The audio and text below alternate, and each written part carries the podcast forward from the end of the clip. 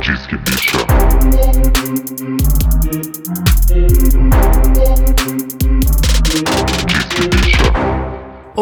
Olá, gente! Sejam bem-vindos a mais um episódio do Disque Bicha. Eu sou Satã, DJ, produtor musical, compositor e não estou aqui sozinho. Estou com ela, bela, mas não de rosto. Bonita, mais de longe. Olá, tudo bem, gente? Duda Delo Russo, um nome, um rosto, um corpo, uns cancelamentos. 50 podcasts. Tudo bem? 50 podcasts, bonita. É, sejam bem-vindos a mais um episódio do Disque Bicha. É, antes de tudo, porque hoje acho que temos muito assunto, como sempre, né? Mas hoje é muito especial. Hoje é um. Ai, hoje, hoje me pegou mais embaixo esse tema. Então, antes de tudo, vamos dar os recadinhos já. Vamos! Não esquece de seguir o podcast no Instagram e no Twitter, arroba Disquebicha. Compartilhar nos seus stories. Pode marcar eu, pode marcar a Duda, o podcast que a gente vai lá é, compartilhar nos nossos stories também. E não esquece de comentar no card durante o episódio, ao decorrer aí do assunto, pra gente ler os comentários lá no final, no próximo episódio. Isso mesmo, gente. E também não esqueça de seguir, avaliar, favoritar o podcast, independente da plataforma que você tá escutando. Também tem a opção em algum da, alguma das plataformas também tem a opção de você receber notificação. Isso ajuda muito no nosso engajamento, ajuda a plataforma a crescer e ajuda a gente ficar mais conectado, viu? Então não esqueça. Isso. E rolou aí no dia 7 de fevereiro desse ano, umas duas semaninhas atrás, a edição do Halftime Show do Super Bowl. E dessa vez, como a gente comentou nos episódios anteriores, foi o The Weeknd que fez a performance. Então a gente aproveitou para reunir outras performances icônicas e comentar com vocês sobre as maiores apresentações que rolaram até hoje no Super Bowl. Isso mesmo, gente. Em cima dessa apresentação do The Weeknd tem várias polêmicas, né? Que vamos comentar mais pra frente. Mas antes disso, eu preciso aqui introduzir a nossa convidada. Uma honra, gente. Tenho nem roupa, tenho nem leite, nem salto, nem tiquine pra receber ela aqui hoje. Foquinha, pode entrar, E querida. aí? Olá! Ai, Tudo bem, animação? tudo pra mim estar aqui com vocês. Obrigada pelo convite. Ah, estamos diante aqui da FBI oficial da música pop, da maior é, detetive da cultura pop. Ela que engaja muito nos vídeos. Gente, se você gosta de cultura pop e não passou pelo canal da Foquinha ainda, primeiro que está no YouTube errado.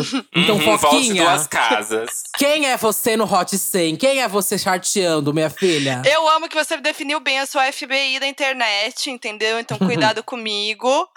Mas é isso, gente. Eu tô lá sempre falando dos bafo tudo, dos famosos, da música, das celebs. Eu vou de Kardashian a Super Bowl, entendeu? Tudo, tudo, tudo. Perfeito. E, Foquinha, hoje nós vamos falar aqui um pouco do Super Bowl. O Super Bowl que eu defino assim como um evento que junta todo mundo, né? É o evento As que Super junta os- Bolas, né? Super bolas, é. Super bolas. Eu- é o evento assim que junta os héteros, junta as gays. Quer dizer, as gays ficam esperando só o horário do- realmente do show, né? Sim. Mas aqui vou dar um leve. É você que vai dar, Satã? Ou sou eu que vou dar o panorama? Do Você Super Bowl? pode, você pode dar, dar o que você quiser, Arrasou, à vontade. arrasou. Ok. Ok, então. O Super Bowl, gente, pra quem não sabe, é, a gente só sabe que o Super Bowl é, um, é o, aquele minuto ali do, do show. Mas, aqui passando para as minhas gays, não que isso vai relevar algo na vida de vocês, nem da minha. mas o Super Bowl, ele é o jogo final do campeonato da NFL, a National Football Language, a principal língua de futebol. Isso aí, isso aí, a chapa frouxou. A principal língua de futebol. Língua. A principal liga de futebol americano dos Estados Unidos. Ela é disputada desde 1967 e é o maior evento desportivo de maior audiência televisiva do país, gente. O show de intervalo, ele também é chamado de Halftime Show. É um espetáculo musical que acontece durante os intervalos dos jogos do Super Bowl. E ele está- se tornou uma tradição que reúne atrações internacionais em apresentações de curta duração, com aproximadamente 15 minutos ali de performance. Alguns mais, alguns menos, depende, eu acho, da qualidade do artista também, né? Mas deixa pra lá. Antes dos anos 90. Ui! Antes dos anos 90, ali, os shows consistiam apenas em bandas universitárias e militares. Porém, a partir ali de 1991, que conceitos po concertos pop de música pop, eles passaram a entreter o intervalo, né? Tivemos ali New Kids on the Block, Michael Jackson, Tony Bennett, Diana Ross, entre outros, gente. Uhum. E aqui dando uma curiosidade, né, no nosso fofoca pop que após o escândalo da 38ª edição do Super Bowl, aquela do Justin Bieber, que a gente já, Isso, já falou. Já Justin Bieber não! Justin eu falei Justin Bieber. Do hoje, Justin hoje, hoje, a língua tá assim, hoje, diferente. Minha filha, hoje eu tô em Matrix. A Nena tá é. trocando os nomes. Gente, aquela fofoca pop que a gente já comentou no episódio de Discos Injustiçados ali, que eu falei do, do álbum da Janet Jackson, o da Miriam Joe. Ali naquela, naquele episódio, a gente falou um pouco sobre esse episódio do Super Bowl. É, em que o Justin Timberlake, ele expôs os seios da Janet Jackson ali no show de intervalo. E após essa polêmica que rolou, que foi super boicote depois em cima da Janet Jackson. Sim. É, pararam de transmitir shows de música pop. E aí, a partir daquele ano até 2011, só foram apresentações de rock. Babado, menina. E aí eu quero saber de vocês aqui, Foquinha e Satã. Vocês acompanham o halftime do Super Bowl todos os anos? Sim, não? Eu sempre tô ali vendo os shows, né? Gosto do bafo. Uhum. Sempre o jogo fico... nunca. O jogo jamais. não, gente. Eu só fico ali na espera do show. E eu amo, porque realmente é um grande momento, né? Da música uhum. pop. E então uhum. eu tô sempre acompanhando. Eu também, assim, eu não tinha há muito tempo atrás, assim, essa cultura de tipo, nossa, vai ter o Super Bowl, vamos assistir. Eu acho que começou pra mim ali a partir de Beyoncé, sabe? Uhum. Tipo, eu não acompanhei o da Madonna. Eu acho que foi, tipo, Beyoncé que foi o primeiro, assim, que me deu um, um ar de, tipo, uhum. tipo, nossa, preciso acompanhar, preciso ver. E aí, depois uhum. disso, Katy Perry, Lady Gaga. Os mais mais, assim, né? Sim. Sim. É, eu também. Eu acho que comecei a, a realmente acompanhar e voltar os meus olhos ali pro da Beyoncé, né? Porque jogo de futebol, bicho, eu primeiro que é um ato descolonial meu, né? Não assisto um jogo de futebol americano.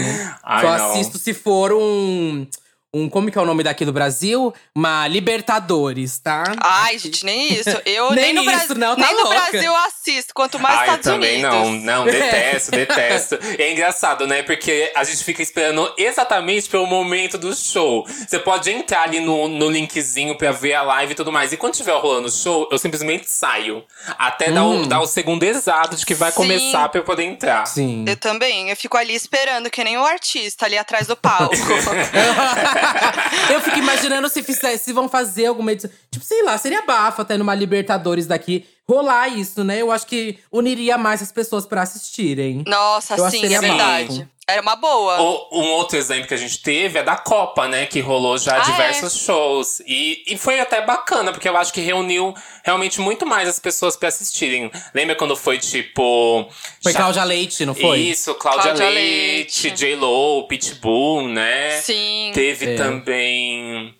Nossa, teve um, só que não foi na Copa daqui. Foi na Copa de lá de fora que a Anitta fez também. Eu Com acho Caetano que foi. Caetano e Gil, né? Uhum. Copa das ah, Américas. É verdade, Isso. é verdade. Nossa, eu lembro puxando aqui, até que eu sou velha, né, gente?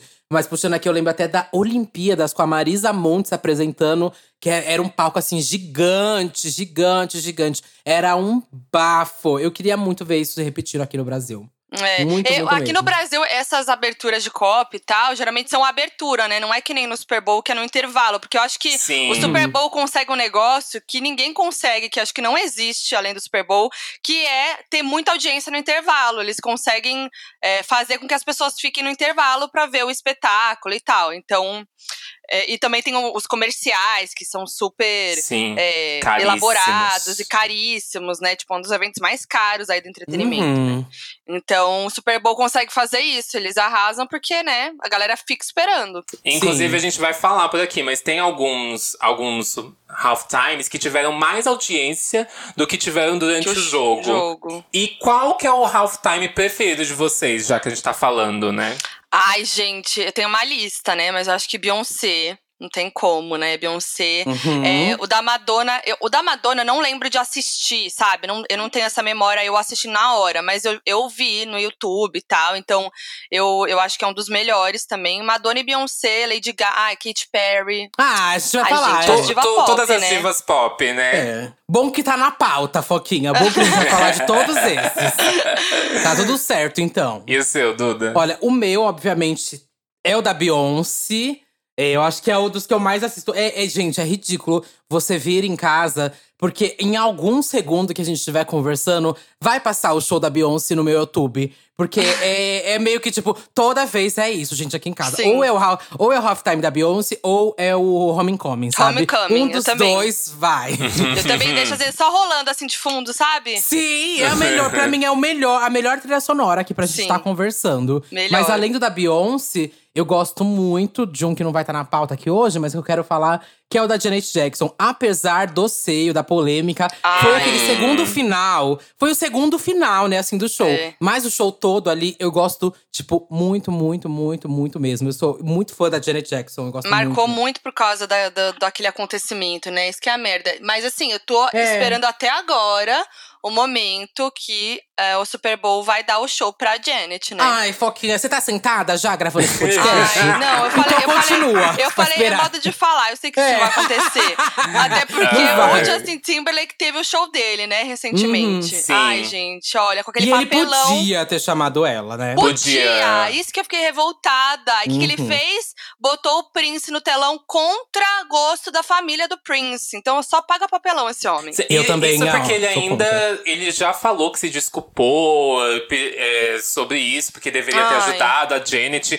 Devia ter ajudado agora, meu querido, nesse momento. Ele não fez Exatamente. nada pra ajudar ela, sabe? Ela foi mal Uhum. boicotada. Ai, que ódio. Que ódio. Aqui, aqui a- a- os Brit fãs estão do nosso lado, tá? Ninguém é a favor do Justin Timberlake mesmo. Posso fazer nada, gente. Aliás, é, falando em, em Brit, teve o show. Eu amo o show da Brit, é, do, do NSYNC com Aerosmith e a participação da Aham. Britney. É tudo. É, Ah. Tem muita coisa ali, né? É uma bagunça de um monte de coisa, né? É, Porque tem, a Mary J. Blige ainda, né? Aham, tem aquela Ah, introdução é com. Adam Sandler aparecendo. Isso, tem aquela introdução. Nossa. Mas eu acho icônico esse show. Eu, eu, e, e, Também. tipo assim, é, da- das bandas de rock que podiam estar ali, acho que o Aerosmith foi a mais legal. Uhum. Casou ali. Também acho. E, bom, vamos começar aqui já a falar dos mais icônicos. O Savana não... falou preferido, né? Falou Ah, é verdade! Gente, é unanimidade, né? Beyoncé. Beyoncé, Não- óbvio, né? Ai, Assim, eu gosto É. de muitos half-times. Eu amo da Katy Perry. Acho que Também. principalmente visualmente. Vou deixar isso pra gente falar lá na frente, mas assim, não tem como. Beyoncé é Beyoncé, sabe? É. E eu gosto até da falha do show da Beyoncé. Ah, não, eu vou deixar pra falar Ei, também. ei, ei, não, a gente vai abrir o tópico Beyoncé. É que aqui eu já me antecedo, minha filha. Quando é pra- o tópico é Beyoncé, eu me animo demais. Mas vamos começar aqui com os halftimes mais icônicos. E eu acho que a gente não tem como começar de outro jeito que não seja com o rei da música pop. É, queira você ou não, é, queira todas as polêmicas ou não, eu acho que não dá pra gente esquecer todo o legado e respeitar esse legado, sim, do Michael Jackson. Na 27 edição do Halftime Show, Michael Jackson se apresentou ali no dia 31 de janeiro de 1993. Muito provável que você ouvinte. Ai, gente, isso até dói meu coração, mas é Hum. muito provável que você ouvinte nem esteja na- nem estava nascido. Eu também não tava. Não tava também não. nascido. Ai, vamos fingir que eu também não tava. Você também não, porque você tem 18 anos, não tem? É, eu tenho. Todo show, eles meio que vendem ali, né? Os comerciais vão passar antes do jogo, né? No meio do jogo e no final do jogo. E o, o comercial que rola no meio do jogo, eles sempre divulgam mais ou menos quanto é o valor. E nesse ano de 1993, foi 850 mil dólares o valor por, por esse comercial, naquela época. Passada. Bafo naquela era época, muito né? dinheiro, era muito E dinheiro. assim, isso. eu acho que o legal do, do show do Michael é que ele foi um divisor de águas no Super Bowl, né? Tipo, Uhum. antes te- tiveram shows pop, né? Que foi. Teve New, New Kids on, on the Block, Shania Twain e tal.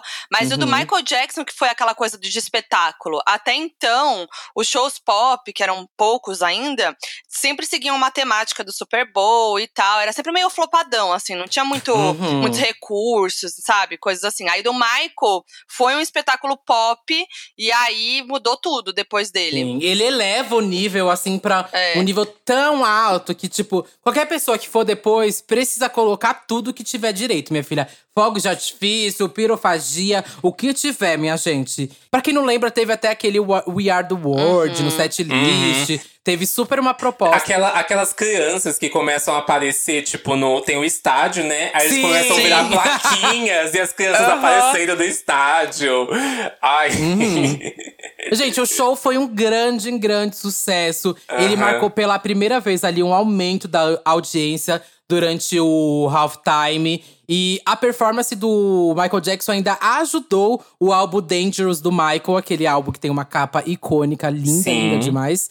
E o álbum subiu até é, a 90 posições ali no ranking das paradas e aumentou 83% as vendas. E ele vendeu mais de 21 mil copas apenas na semana da performance, mostrando ali que o Halftime Show, além de ser um bafo ali nos espectadores, também ajudou o artista, né, a alavancar a carreira, Demais, vender demais. mais, subir posição nos charts. Tudo isso influencia muito.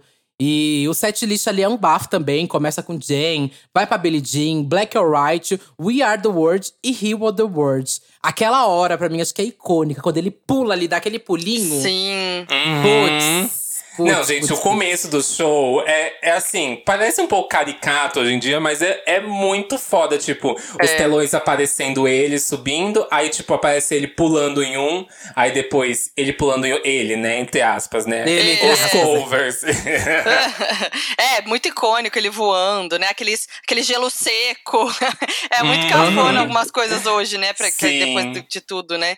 Mas é muito incrível, ainda mais pensando que naquela época, né? E aquele look dele icônico, né? Que inclusive. Demais. é, tem um dos clipes que o, que o The Weeknd usa uma jaqueta inspirada nesse look dele do. E Sim. Beyoncé meio que replica isso também no Super Bowl com o Bruno Mars, Sim, né? Tem Sim. isso. Mas É o, verdade. a- o, o clipe, eu acho que ele aparece é o I Feel It Coming, do The Weeknd, que ele aparece com uma jaqueta bem parecida com a do Michael. O The Weeknd é super fã do Muito. Michael. Ele tem até, acho que num um dos EPs ali, dos primeiros EPs do The Weeknd, ele faz um cover de Diana, se eu não me engano. É. Do Ele é Michael fã. Jackson. Nossa, mas assim, todo mundo bebe da fonte que é o Michael, né? A gente Sim. pode colocar aí Usher, fanzoca, assim, louco de Michael, Bruno Mars, Justin Timberlake Justin também. Timberlake. Uhum. Sim. É que eu acho que ele vai- ainda vai. Ele é e durante muito tempo vai continuar sendo a maior referência enquanto música pop feita por um homem, né? É, não, e gente, tem, só um adendo, nada a ver com a pauta, mas eu amo, não sei se vocês sabem dessa. Eu amo a teoria da conspiração de que o Bruno Mars é filho do Michael Jackson.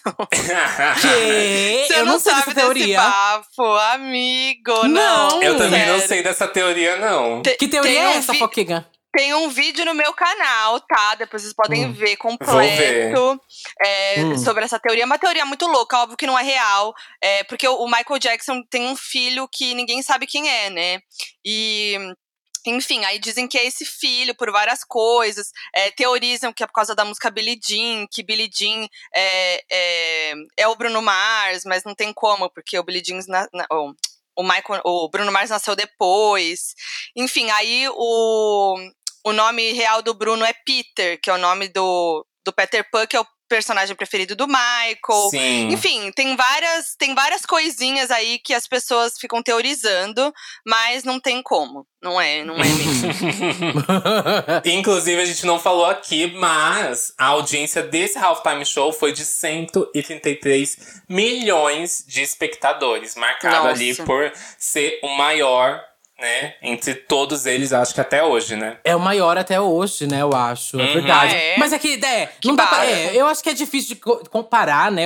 é, Vai ser Épocas difícil. diferentes, né? É. São épocas completamente diferentes. Hoje em Não dia. tinha internet, é, assim, né? É, e a gente mesmo, eu assisto às vezes. ai, Não me denunciem, mas às vezes eu assisto por VPN, sei lá, a gente arranja jeito pra assistir hoje em dia, é, né? no Twitter, Tipo, gente. É só Sim. ficar no Twitter que você vê o show completo ali em trecho. Foda que Então, não, então, não tinha essa expectativa de você ver isso novamente, né? É. Então, hoje não, a gente espera, sei lá, o vídeo sair no YouTube pra ver. Então as pessoas literalmente assistiam tudo isso que acontecia, né? Aham. É, eu até acho as ah, os espectadores, assim, bem altos ainda, viu? A gente já vai falando mais, mas eu acho que ainda tá bem alto. Com Também. certeza. Comparando. Também, também acho. E aqui eu quero saber de vocês. Qual nota vocês dariam para o halftime show do Michael Jackson? Ai, eu vou dar 10, né? Da 10. Ai, sim, Vai gente. dar 10 em todas, Foquinha? Não pode É. dar 10 em todas. Não, eu vou dar 10 em todas. Comecei assim, mas é. É, é, vamos limitar Mas- as notas aqui, hein? Hum. Ai, mas é que é difícil, porque, tipo assim, as- hoje, comparando com vários outros, talvez não seria um 10, mas pela história, por tudo, eu vou dar 10. Eu concordo, porque eu acho que pelo. Por ele é, quebrar toda essa coisa do pop, é, Sim. mostrar um outro formato, é um formato que moldou todo mundo, né? E até a gente Sim. fica imaginando, se o Michael tivesse vivo agora e ele pudesse fazer um Nossa, halftime agora, seria- imagina seria a grandiosidade. incrível. Ia Seria acabar incrível. com todos, gente. E- Eu vou quebrar, eu não vou dar 10, eu vou dar 9,5 por causa das crianças que aparecia no, no Ah. na plateia lá, que eu achei muito Por que cafona. você não gosta? É muito É cafona. cafona. Não, não dá nem pra ver o rosto das crianças com as plaquetas, sabe? É um Ah. desenho muito feio, gente. Não, é muito feio. Ai, meu Deus. É verdade. Ai, eu Bom. acho muito icônico esse show, gente. As cafonices fazem, fazem parte, sabe? Sim, sim. É, e vamos aqui pro próximo, que é ela, a rainha Madonna, na 46ª edição do Halftime. Contou aí com participação de LMFAO, a polêmica MIA, né, que a gente vai falar já já o porquê, Nicki Minaj, CeeLo Green. E aconteceu no dia 5 de fevereiro de 2012. Aí, nove anos depois. Nove anos não, né? Nove anos? Não sei fazer conta. Não, 19 anos. 19 anos 19. de- depois do Michael Jackson, né? E o valor por comercial, olha a diferença. De que foi 850 mil dólares, né? Aqui foram 3,5 milhões pra você colocar o seu comercialzinho ali durante o halftime show. Nossa, Bafo. meu Deus! Gente! E esse aqui também foi outro que repercutiu muito. Teve 114 milhões de espectadores. A Nossa. Madonna teve um aumento 17 vezes aí no seu catálogo de vendas dos produtos, né? E Uhum. os pré-orders dos singles que vieram posteriormente também foram super procurados. Porém, teve aquela Eita. fatídica. A Duda ama falar sobre essa história, né? que durante a performance, bicha. a MIA, né, durante Give Me Our Love, levanta o dedinho do meio, né, na palavra shit. Isso Sim. aí deu uma confusão gigantesca que tem a Comissão Federal de Comunicações, né, que é onde eles recebem as reclamações. Inclusive, a gente falou deles recentemente sobre a performance das Pussycat Dolls que teve de volta, né? Também teve várias reclamações. E eles receberam 222 ligações lá reclamando e rendeu uma multa de 16,6 milhões de dólares que foi liquidada no ano de 2014 em um contrato aí confidencial. Gente. Ai, gente, por favor, apaga isso! Ai, que uó, né? Que uó. Eu vou. Mas assim, Muito primeiro acho que a primeira. conservadora a NFL. Muito. Uhum. E eu acho que o primeiro adendo que eu gostaria de dar sobre o Super Bowl da, da Madonna é que eu acho que ele até demorou muito pra acontecer. É. Nossa, muito, Sim, muito com mesmo. certeza. Eu não sei se foram negociações que nunca se firmaram, se nunca fecharam o preço que a Madonna queria, o que, que aconteceu, ou se ela realmente queria estar num outro momento da carreira. Mas eu Pode achava ser. que ia ter um Super Bowl da, da Madonna ou nos anos 90, ou logo ali depois do Confessions, Ai, né? Confessions, eu acho que seria, tipo, a melhor época pra ela ter feito Super Pra ela Bowl. ter feito, Óbvio que é. depois do MDNA, eu acho que ela precisava disso, sabe? Uhum. O MDNA Também acho. foi um flop. Tudo bem que a tour não foi um flop. Só que eu acho que ela precisava reafirmar a marca dela como a rainha do pop. E o Halftime, Uhum. ele traz isso, essa reafirmação de É. público, de mídia. Exatamente, Sim. porque, meu, é- o show é, é muito incrível, né? Só que ela, eu amo a entrada dela, bem Cleópatra, É acho chique. muito Nossa. bafo aquilo. Aquele bando de bailarina, de dançarino carregando ela, gente. Eu acho que, meu, eu, Uhum. ó, não sei, mas eu acho que por muito tempo foi o, o, o show com mais gente, assim, mais bailarino no palco, sabe? Também. E ela também troca de acho. look. Meu, é muito foda esse show. É eu, tudo eu muito esse grandioso, show né? na palavra chique. Eu acho ele Ele é extremamente chique. É, a, chique. a coreografia de Vogue, até aquela parte que, tipo, ela toca assim na, na harpa do cara. Na- Gente, é perfeito. Perfeito. Aí depois tem perfeito. aquele, aquela, aquele, aquele, é tipo piso, né? A pista que é, vira uma coisa mais é, dance music, né? Que, que Uhum. fica parecendo ah, um, sim. Um CDJ, enfim. Sim. Inclusive, tem o, o LMFAO tocando, né? E o CDJ Putz. dele está desligado. Eu acho tão cafona. Ai. Isso é muito Ai. ó. Eu, e é isso que eu falo. Eu acho que da performance da Madonna, a única coisa que eu não gosto do Super Bowl dela realmente é a participação dela do LMFAO. LMFAO. Eu também acho. Até não porque eles eram bafo na época, né? Eles estavam Aham, super eles- hypados na época. Estavam. Mas eu acho que ela não pensou assim a longo prazo, ou não sei se ela tinha a visão do tipo que eles iam estourar, iam ser uma grande sensação da década, não sei. Mas eu acho que foi pelo. Porque eles estavam bombando muito, né? Com aquela party Sim. Rock Hayden. E aí era bem na época, assim, que eles estavam estourados. Aí eu acho que ela deve ter pensado, ah, eu queria alguém do eletrônico, né? Pra ter essa pegada no show. E eles eram os nomes mais fortes ali na hora. Uhum. E eu acho que, tipo assim, ela já tinha um pouco de intimidade com outros produtores, como é, David Guetta, etc. Só Aham. que eles não iam trazer a mesma imagem que a LMFAO traz, sabe? Que essas É. pessoas descoladonas que dançam, fazem É. isso, fazem aquilo. Não tipo um DJ pra ficar parado tocando ali no negócio É, falso. porque eles interagem com ela no palco do show, eles zoam, ficam zoando, dançando ali com ela. Então acho que também tem isso mesmo. E a Mas Madonna adora um meme, né? É, adora. Mas eu amo a parte que entra a Nicki Minaj e a MIA, porque Ai, é é- elas de cheer- É meio cheerleader ali, nossa, é tudo. É tudo, tudo. E eu já falei um milhão de vezes sobre esse episódio aqui no podcast. Muitas e muitas vezes, mas pra você que ainda até hoje não assistiu o documentário da MIA, gente. Uhum. Existem vários meios aí na internet pra você assistir. E esse documentário é incrível e mostra direitinho a cena da MIA saindo do palco e falando assim: gente, eu arrasei. Não, agora eu arrasei, eu dei o nome. E aí chega uma pessoa do lado dela e fala: a gente pode conversar aqui rapidinho? Chama ela pro canto e começa a falar pra ela que ela vai receber uma multa milionária, que foi o ó. E aí ela. Pu- E ela faz uma cara assim de puta que pariu, deu merda. e ela começa a arrumar as coisinhas. E ela já. A equipe dela fala: gente, todo mundo, arruma as coisas, mala e vamos sair vazado. E ela Vamos sai vazada. Sai louca, cidade. saindo louca, querida. Maravilhosa. Não, voltar pro meu país agora. E tem uns negócios bem absurdos aí dessa polêmica que, que o, a NFL queria, tipo, os direitos por todos os lucros dela pelo resto da vida por causa Sim. disso. Tipo, é um negócio muito Nossa. absurdo. Não é assim uma multinha leve, sabe? Óbvio que lá, Uhum. né, que não rolou. Uhum. E assim, bem, a única posição é que, tipo, eu acho, e isso eu já bati várias vezes na tech, já arranjei muita briga na internet por causa disso. Mas eu acho que a Madonna deveria ter se manifestado de alguma forma em apoio à. MIA. Era o mínimo a ser Sim. feito. Nunca aconteceu Sim. isso. Eu peguei até um grande bode, assim, da Madonna. Gente, eu amo a Madonna, rainha do pop. Mas eu, eu sou muito Uhum. fã da MIA. E eu peguei um, um, um bode mesmo da Madonna depois dessa falta de apoio da MIA. Porque a MIA, ela já foi proibida umas três vezes de entrar nos Estados Unidos. Existe uma xenofobia Sim. gigante por cima dela. Já teve protesto, gente. Já teve protesto pra É. essa mulher não entrar nos Estados Unidos. Então é um nível, assim, absurdo. E eu queria que tivesse tido uma posição. Porque acho que o que pegou bem embaixo desse dedo do meio também, além dela ser mulher, é porque ela também não é norte-americana. Ela Claro. vem do Sri Lanka. Então tudo isso pesou demais pra que caíssem em cima da MIA. Hoje em dia, ela é praticamente só lembrada em cima disso, em cima da antivacina, né? Mas ela é uma das maiores Sim. artistas da música pop.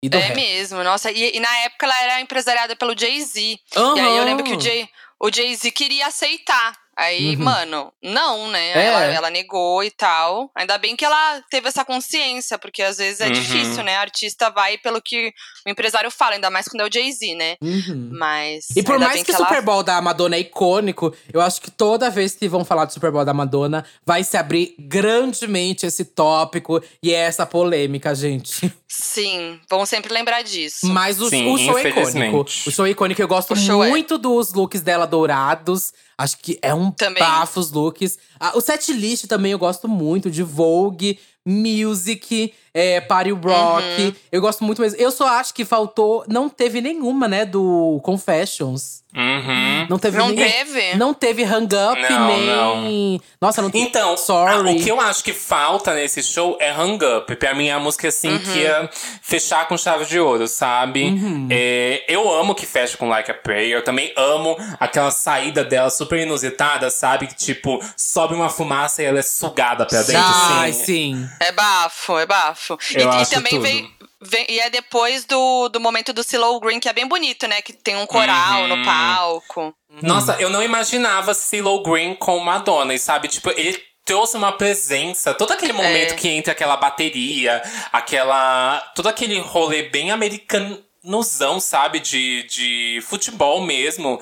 Entrando toda aquela banda, e eles marchando, é tudo. Ai, E aí tem uma coisa, tem uma coisa cafoninha também, que no final do show, depois que ela é sugada e tal, aparece projetado é, paz É. mundial. Eu acho aquilo Sim. muito. Só faltou uma pombinha da paz voando ali. Ah. E é tudo em glitter dourado ainda, É. né? Cinderela Baiana, a gente proclamando a paz. Cinderela- É. E qual nota, então, vocês dão pra esse show? Eu Ai. me antecipo que eu dou assim. Nove. Dou um É, eu nove. ia dar nove também. Uhum. Ok, eu dou um 9 O também. glitter pesa, né? O glitter pesa, O glitter, né, o gente? glitter vai, vai demais, né? É. Tem a polêmica aí também. É, que- sim. E tem um momento que ela erra também, que ela Qual? tá descendo aquele. Tem, tem aquele momento, acabou o Vogue, né? E ela sobe aquela escadinha e ela começa a dançar com os bailarinos ali. E aí ela pisa em falso e cai pra Ah, trás. É Aí verdade, é icônica essa cena, assim, icônica Aham. no bom sentido, né?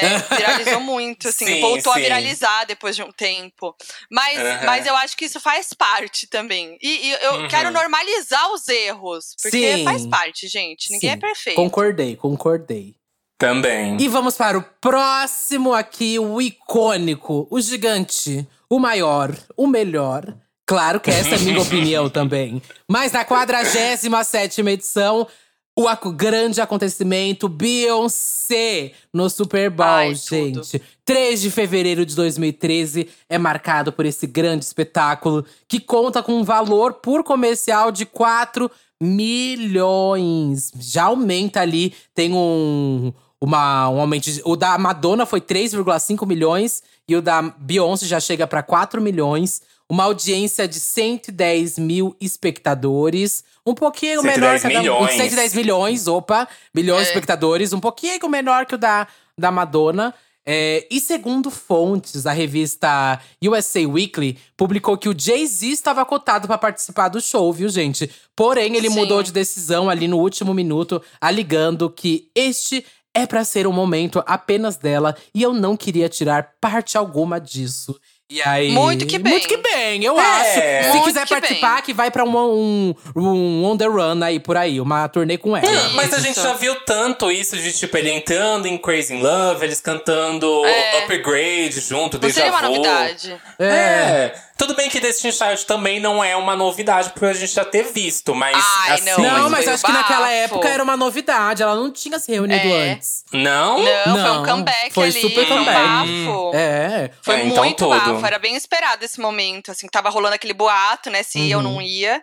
Foi Uhum. tudo. Eu, esse, eu, e eu falei assim, ah, que eu tava falando da Madonna agora, ah, porque os erros, ninguém é perfeito, eu tava errado, porque Beyon- Beyoncé é perfeita, a virginiana, a bicha não erra, Uhum. né? O único shows- erro da vida. É, só tem um, amiga, tem um. Eu O amo. único erro da vida, amiga. único. Ela deitando e projetando errado no chão, sabe? Ai. a Beyoncé ela acorda aquilo. 3 horas da manhã com isso assombrando a mente dela. Nossa, tipo é assim, verdade. Nossa, eu errei no Super Ela Bowl. nunca vai se perdoar. Nunca, Não. bicha. Eu acho que eu juro pra você, tanta gente foi demitida nesse dia. Meu Com Deus do certeza. céu.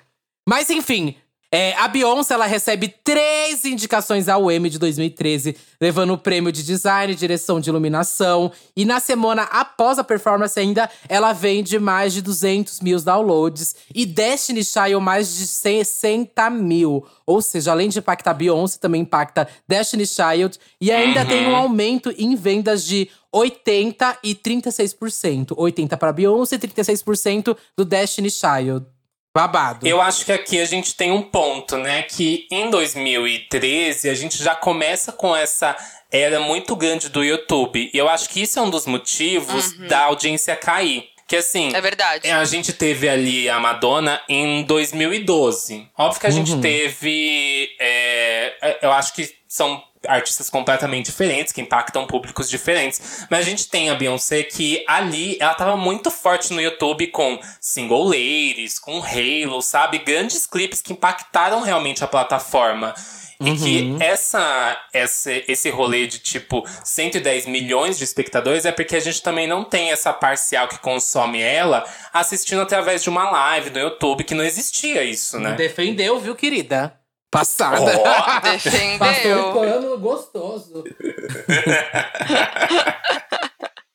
Eu ia falar até do que você mencionou ali do, das luzes e tal, jogo de luz, que é muito impressionante nesse show. E eu amo a abertura também, que come- começa com o contorno dela vermelho, aí vem o bafo do gelo seco e ela aparece no meio do gelo seco, numa penumbra. Eu acho aquilo muito bafo. É, ela tem muito isso, né? Tipo, nas turnês também, que sempre tem esse rolê da silhueta dela e uma luzona aparecendo. É. É, muito bafo, tipo, aquele elevadorzinho, né, do chão levantando ela, levantando ela, as luzes pis- piscando, o contorno do rosto dela pegando fogo. Nossa, é muito, é muito forte, sabe? Muito. Sim. E eu acho que aqui ela acerta tanto, mais tanto, mais tanto na escolha do set list. Hum, Eu gosto Também. muito do set Também. list. Eu acho que essa coisa da Destiny Child era realmente inédito, né? Hoje em dia já é a cartada na manga dela, que ela já usou no Homecoming, porque ela sabe que o pessoal gosta. Destiny Child, pra mim, é uma das maiores girl bands até hoje. Então, sempre que ela usar, vai ser um bafo. Mas naquela época, aquilo impactou de um jeito. Ela cantando Borylicious, Uhum. Independent Woman. Sim. Bicho, aquilo é muito, muito E, e é muito engraçado aquele momento que a Kelly e a Michelle pulam assim. É muito engraçado a Michelle É. parando. Parece uma bonequinha assim. Sim. pá.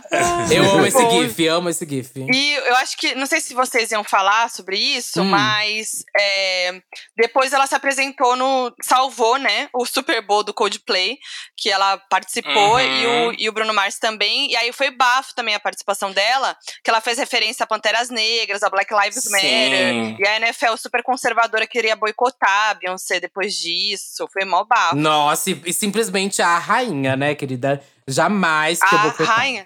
Mas é E verdade. engraçado porque eu não lembro que é o Super Bowl do, do Coldplay. Eu também pra não. Mim, fez. é, pra As mim é o pessoas não Super, lembram que é, é. é um porque, Super né? Bowl 2 da Beyoncé, sabe? Que, que va- vai, dar o Cold, vai dar o show pro Coldplay, gente. Aí ele foi lá e chamou a Beyoncé, né? Uhum. E aí o Bruno Mars. Mas a Beyoncé que roubou a cena aí com toda essa história. E, inclusive, a gente tava falando daquela jaqueta do Michael Jackson. Ela também usa um look em referência àquela jaqueta dele. Uhum. Ah, é verdade. Ai, É, it. nesse Ainda bem momento. Que você abriu esse tópico aqui da Beyoncé no Super Bowl do Coldplay. A gente não ia abrir, muito obrigado. Você foi tudo. É, porque realmente é muito icônico esse show dela de Formation. Acho que foi a primeira Demais. apresentação de Formation, né? Foi, porque tinha ela lançou Formation, tipo, um dia antes, se eu não me engano, uma coisa assim. É verdade. E aí foi aquele bafão, aquele. Foi realmente, tipo, um ato político o show dela. Então, foi bem.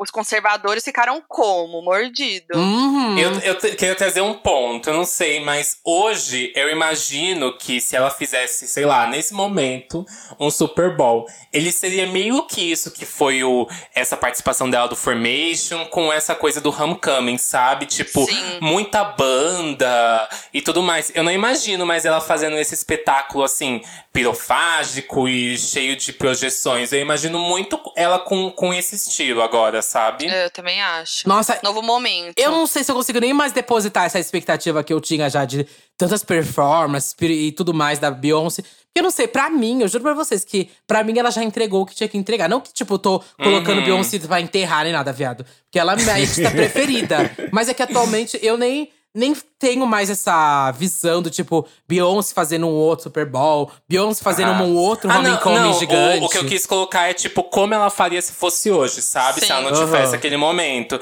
Eu acho que, tipo assim, eu, eu sinto que aquele Super Bowl, inclusive, foi pouco mal aproveitado aquele telão que tem embaixo, porque, tipo, da Madonna que veio no, no ano anterior, e até o próximo que a gente vai falar da Katy Perry, era quase o estádio inteiro um telão, sabe? É. Embaixo. Eu acho que aquele telão dela foi super mal aproveitado. E que hoje talvez ela não usasse um telão assim, com esses efeitos e tudo mais. Que ela usasse o que ela fez mesmo no Homecoming, sabe? Muita banda e todas essas referências. É, eu acho que, que também é, ela traz, acho que, mais conceito também hoje. Tipo, é, essas coisas das referências é, sociopolíticas, assim, ela tá muito mais. A gente vê muito uma evolução da Beyoncé. Ela sempre foi, né? Assim, mas assim, a gente vê essa evolução dela de ativismo.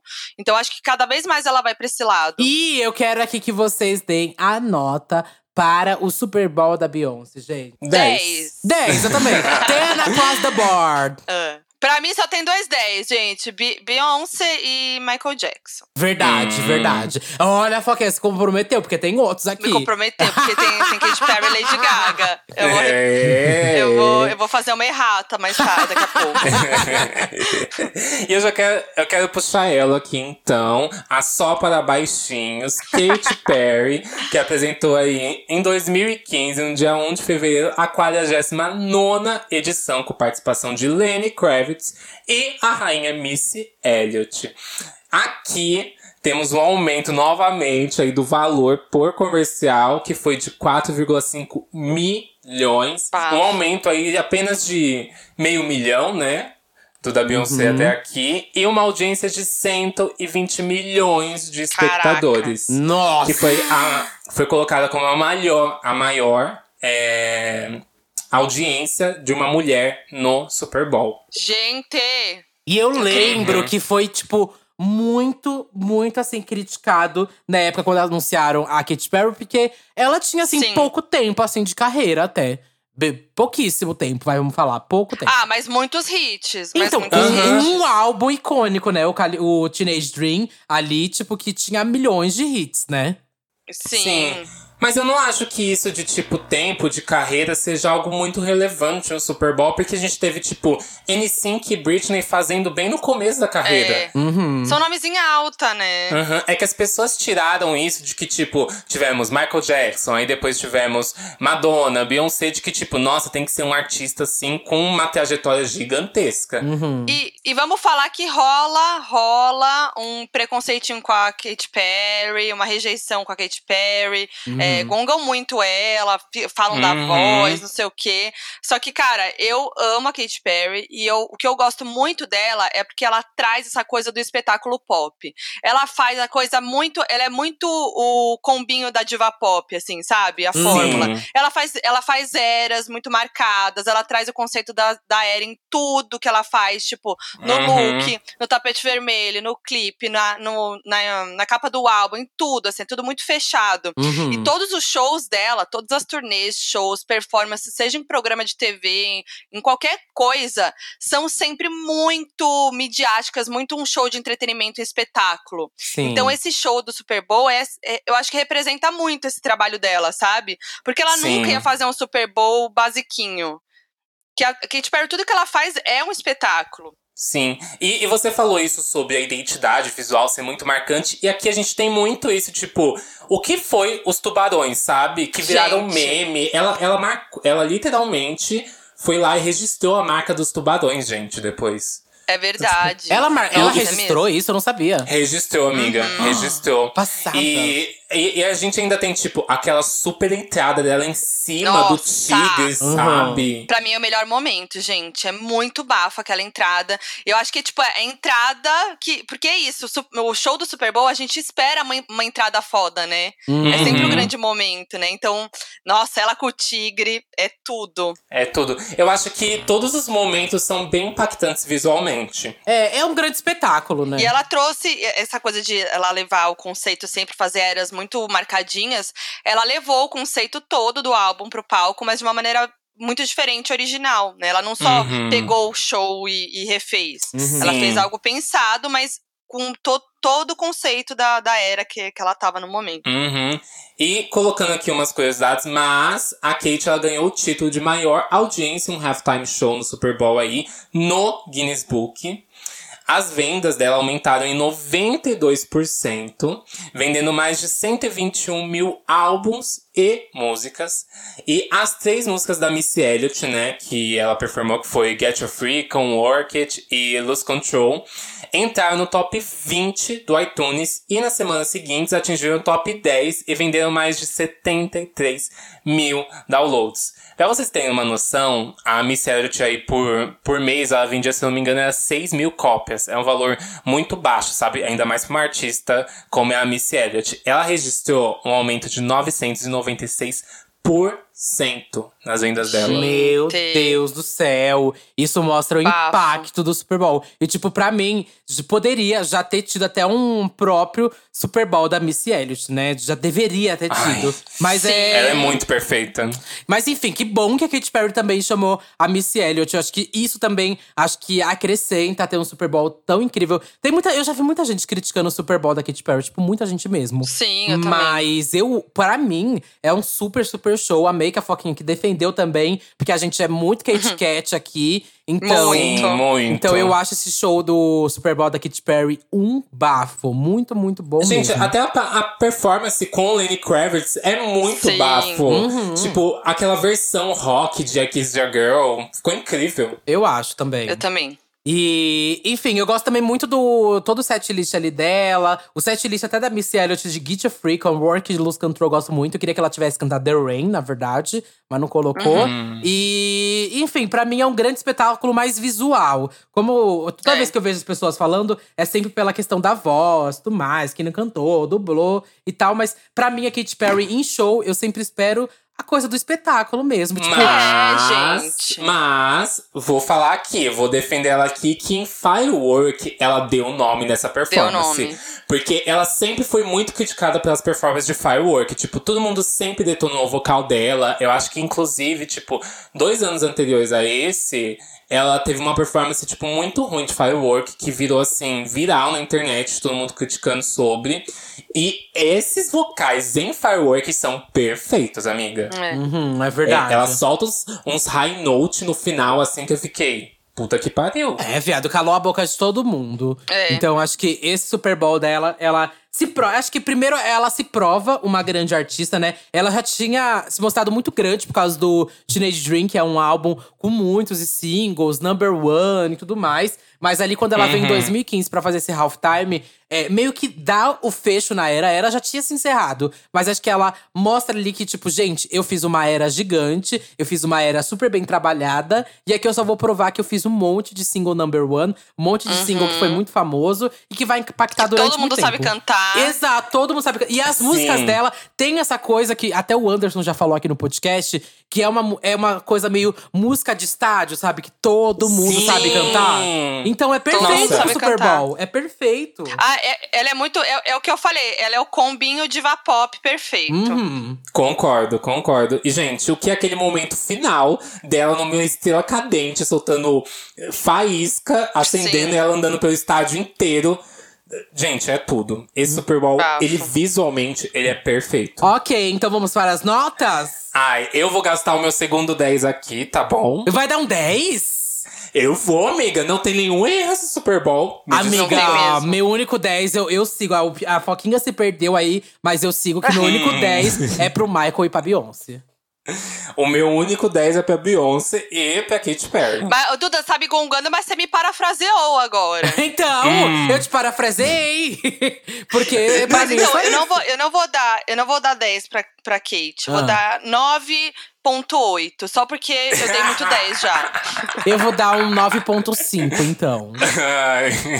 E em 2017, depois de muitos pedidos, tivemos Lady Gaga. Dia 5 de fevereiro de 2017 acontece esse mega Super Bowl da Lady Gaga, com um valor por comercial de já 5 milhões, gente. Mais uma vez aumenta aqui. O da Katy Perry foi 4,5 milhões. E o da Lady Gaga é 5 milhões. Uh, muitas pessoas falam até que o Super Bowl tem perdido é, seu, sua importância e tudo mais. Mas a gente vê que cada vez fica mais caro, né? Ter um, um comercial ali no Super Bowl. E eu uh, vejo que é uma boa audiência, gente. Que ela tem 117 milhões de espectadores. E pensando em 2017, que já acontece um outro boom, né, da internet. Ali a gente uhum. já tá em uhum. outro momento, já tem facilidade de assistir via live, assistir por YouTube. Então, manter esse número de espectadores, eu acho um bafo que a Lady Gaga fez, viu? Eu não sei vocês, mas eu estava já na cultura de que, assim, eu preciso assistir, sabe? Caçando link adoidado uhum. esse dia. Assim, porque eu precisava ver o Super Bowl da Lady Gaga. Eu precisava ver. E também eu acho que trouxe trouxe a farofa da Lady Gaga de volta, que a gente ama. Ai, e naquela fa- ela tava naquela fase que ela tava mais conceitual, né? Uhum. Mais ali jazz e tudo mais. Country. Então a gente tava com muita. É, country, a gente tava com muitas saudades dessa farofa, né? Do pop farofa dela. E ela trouxe pro Super Bowl. Acho que foi o que mais me animou nessa performance dela. Sim, na hora que ela canta Poker Face Bicha, é. eu gritei, eu falei, gente, ela lembra essa letra. Pelo amor de Deus, ela lembra, ela não esqueceu. Não, quando ela desce toda esquisita, parecendo uma aranha. Era gente, é, é, essa Lady Gaga que eu queria. Uhum. Referências a Cláudia Leite, né? É. Sim! a nossa Cláudia Leite. Mas foi um pouco mais coordenada que a Claudinha, é. né? Infelizmente não tava ali a Lilia Cabral assistindo embaixo. e a Lady Gaga, gente, ela recebe seis indicações ao Emmy, levando o prêmio de design e direção de iluminação. Million Reasons se torna o 14 single da Gaga, atingiu na, o top 10 ali da Billboard Hot 100 e no dia da apresentação da Gaga, ela vende mais de 150 mil álbuns e músicas digitalmente. Na semana seguinte, ela ainda acumula mais de 410 músicas, mil músicas vendidas. E além de alavancar ainda mais de 41 milhões de plays nas plataformas de stream e conseguir ali colocação de número 1 no Top Artista 100 da Billboard. A gente já vê aqui também que em 2017 essas esses, é, é, como a gente analisa o espetáculo já é diferente, né? Antes a gente via uhum. de um uhum. jeito do tipo, ah, vendeu mais cópias de albas físicas e tudo mais. Aqui a gente já consegue ter uma outra dimensão que é músicas digitalmente vendidas, é, alavancar em, em, número de streams na, em plataformas de. E como Spotify, Deezer, iTunes, etc. E também tem aqui uma curiosidade que a Adele foi cotada para se apresentar esse mesmo ano Porém, ela recusou, acreditando ainda que o show dela não era adequado pro halftime do Super Bowl. E eu Gente. concordo com ela, viu? Eu concordo um pouco. Eu não imagino a Adele é. fazendo esse tipo de espetáculo que é o não halftime, sabe? Uhum. Não imagino. Eu também não imagino, não. Eu acho que eu acho que ela foi bem da esperta, viu? Por mais que todo uhum. mundo ali do estádio iria cantar com ela, tipo Rolling the Deep, todas as músicas dela, né? Também são músicas assim, de estádio, mas tipo, eu não, não vejo funcionando funcionando tanto não também no Super Bowl. O que, que, que, ela vai fazer, gente? Ela vai chegar num look, tirar, fazer um outro, vai aparecer um urso, ela vai subir em cima, e aí não, e aí não, os eu não vão imagino. criticar. Falando que ela não pulou, é... não dançou nem nada. Não, é. eu, eu, não imagino esse tipo de, de, de, show, assim, pra ela, sabe? É, bem da esperta minha filha aqui que não aceitou. Mas vamos voltar aqui para Lady Gaga. Como a gente voltou aqui uhum. falando já, eu acho que é um super retorno, assim, da Gaga voltando a cantar as músicas antigas dela. A gente tem aquele feeling de esperança. Gaga voltou para o pop, Gaga vai voltar Ai. para o pop. Gaga Sim. ainda lembra como que dança, sabe? Uhum. então tem todo esse babado. Eu só, eu realmente, gente, ai, polêmica. Mas eu acho que muita gente vai concordar tá? Mas eu não gosto da abertura da Lady Gaga quando ela canta God Bless America e This Land is Our Land. Eu não gosto. Eu acho que ela poderia começar de um outro jeito muito maior. É. Também. Olha, também. Vou, vou, vou entrar nessa polêmica também, que eu acho que esse show da, da Gaga, eu acho que ela quis muito agradar o comercial. Porque, uhum. tipo, é isso. Ela, ela traz o in, ela fala, ela canta a música é, que, que né, exalta os Estados Unidos, a pátria americana, até nas cores que ela usa em tudo, né? Sim. E aí o lance do o movimento que ela faz no final, no encerramento, que ela faz o movimento do jogo, que ela pula, pega a bola e, Ai, e cafonérrimo cai, é esse cafonérrimo. encerramento. E ainda no final, quando sai, quando rolam os fogos,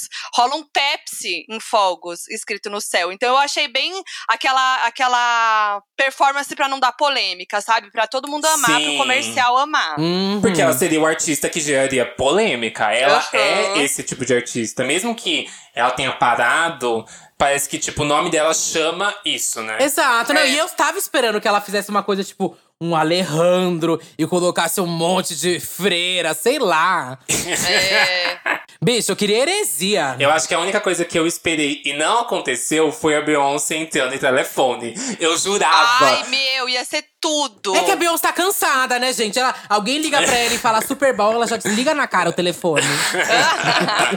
Mas, gente, quando ela começou o telefone, o telefone não é uma música que ela apresentaria, sabe? É. Tipo, não é um super hit dela. Quando ela começou o telefone, eu fiquei assim, não. Se ela começou essa música, vai entrar a Beyoncé agora. Não é possível. Não, e as pessoas estavam assim, meio que cogitando, né? Até porque existe essa brecha. Que a gente sabe que é uma brecha do tipo, que era só pra, fazer, pra deixar ali no clipe, pra fazer aquela história do clipe To Be Continued. Do, é a maior Hum. fic, né? De que vai ter um dia uma continuação. Então tinha Pois até essa é. expectativa, eu lembro, na internet, do tipo, será que elas vão fazer a continuação no Super Bowl? Sei lá, os viado também sonha demais, né? Uhum. e aqui, gente, eu não sei vocês, mas eu não. Eu, eu gosto praticamente de tudo do show, assim. É, eu gosto do palco, da iluminação, delas subindo, caindo, rodopiando e tudo mais. Mas o momento de Million Reasons, pra mim, é aquele momento que, tipo, ficou assim.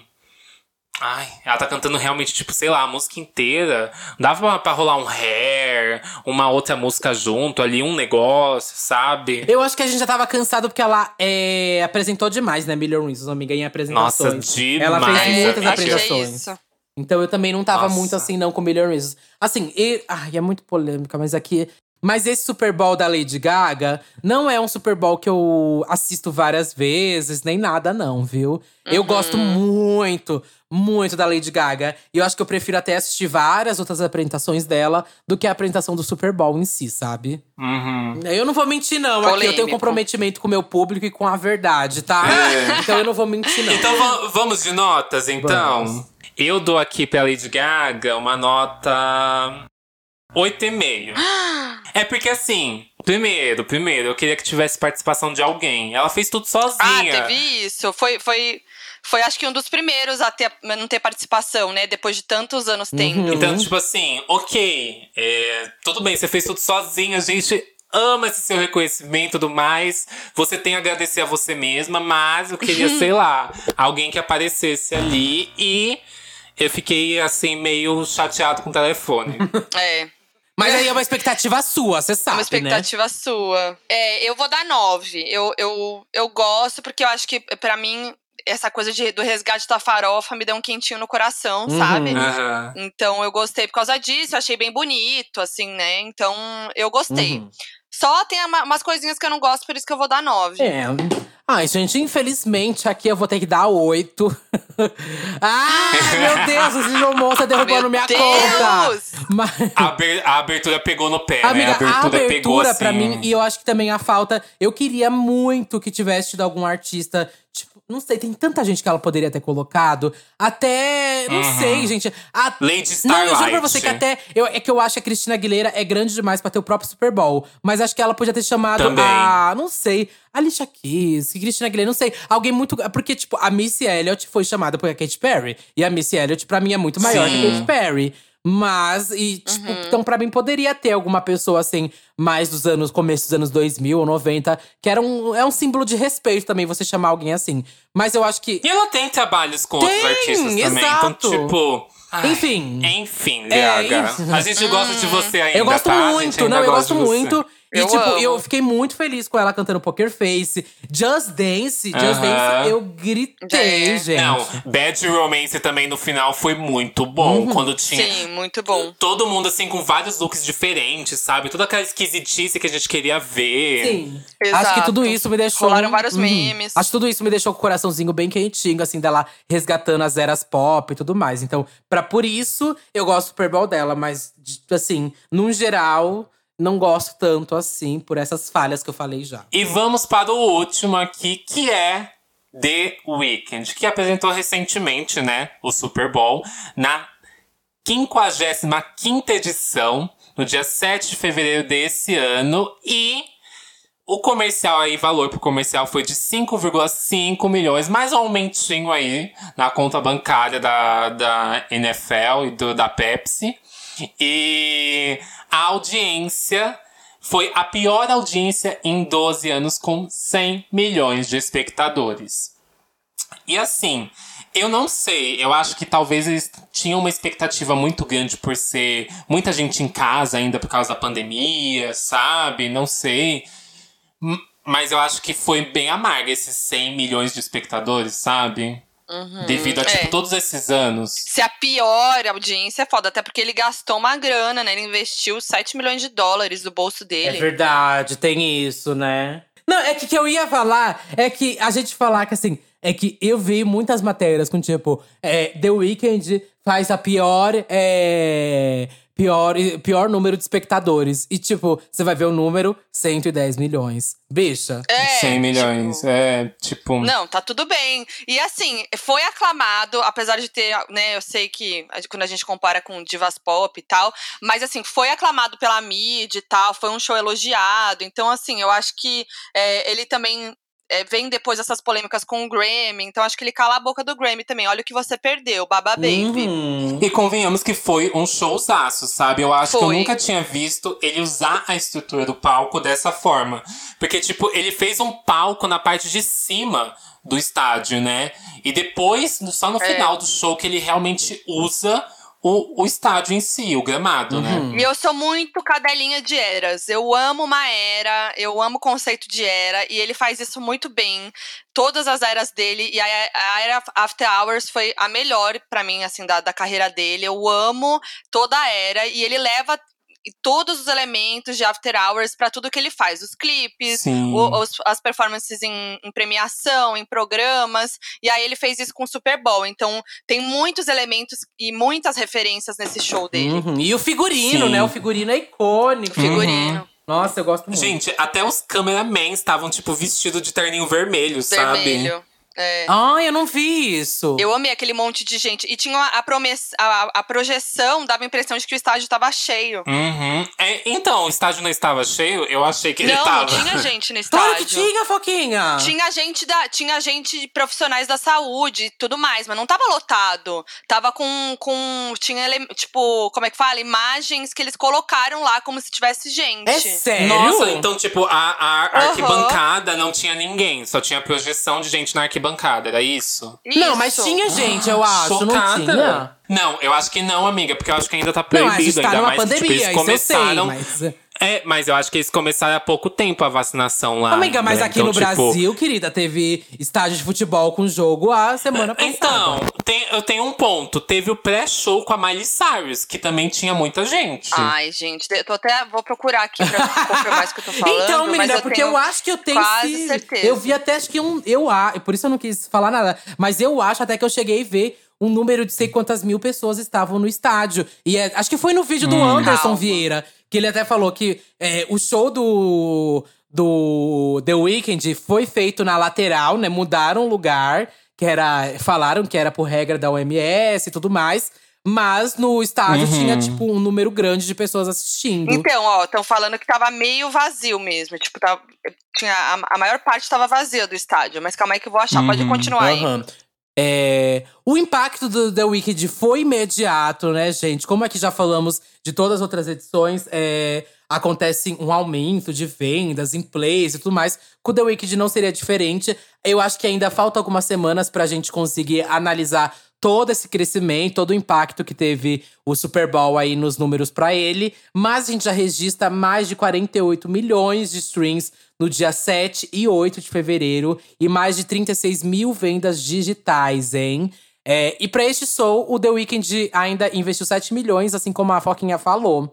Então, são números muito altos. Eu é, teve toda a polêmica anterior que a gente já falou aqui também no podcast Do sobre Grammy. o Grammy. É, o Grammy não indicou o The Uhum. Weeknd pra nada, né, nesse ano. Por mais que ele tenha a obra assim mais aclamada do ano no cenário pop, é, o Grammy ignorou total ele. E eu acho que ele se prova assim ali no, no Super Bowl como um artista gigante, um performer também muito bom.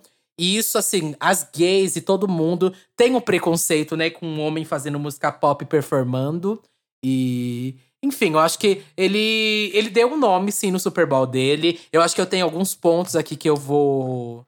Eu vou criticar, é claro. Ô, gente, de- deixa eu só interromper. Então, tinha gente sim, Ah, e não tava Uhum. totalmente lotado, tá- é, tava, tinha uma parte bem vazia, e, e ele fez essa projeção e pareceu que tava lotado, mas não tava. Ah. Mas tinha gente. Então, não tem o é, número de quantas pessoas tinham, né? É, então, eu acho que eram 25 mil. Mas num estádio que cabe muito mais que isso, Aham, tipo, não, 100 mil é pessoas, pouca né? coisa. fica bem vazio. E Ainda devia estar, tipo, meio que obedecendo, de certa Um forma, a regra As da OMS. é, as regras. Então, tipo, devia estar espaçado esse tipo de público. Então, provavelmente, a grande parte do que a gente vê mesmo é projeção. Uhum. Sim.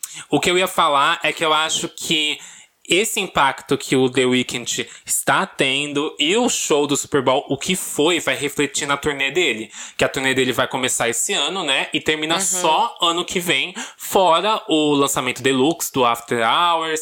E, os, e provavelmente ele vai continu- dar continuidade nesse trabalho, né? Durante esse Então, ano. mas será que ele vai fazer turnê? Então, ele anunciou, semana retrasada, se não me engano, que a turnê vai até no final de 2022. Tipo, todas É as estranho, datas. né, fazer turnê agora. Eu acho que vai ser o ano que vem Uhum. só, viu, gente? É, acho que sim. Então, ela começa no final desse ano e termina no ano que vem. É, depende de onde ele vai passar também, né? É, vamos ver a pandemia, É. né? Mas o que eu acho é que isso vai refletir muito e.